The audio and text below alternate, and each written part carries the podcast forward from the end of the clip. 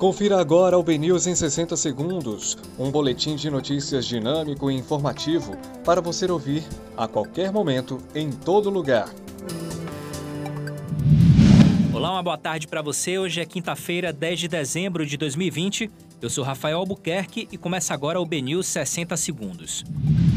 Suspeito é preso com 13 mil reais em cocaína no complexo do Nordeste de Amaralina. Estudo da Fiocruz aponta que 27% dos pacientes com Covid-19 morreram fora de leitos de UTI no interior da Bahia.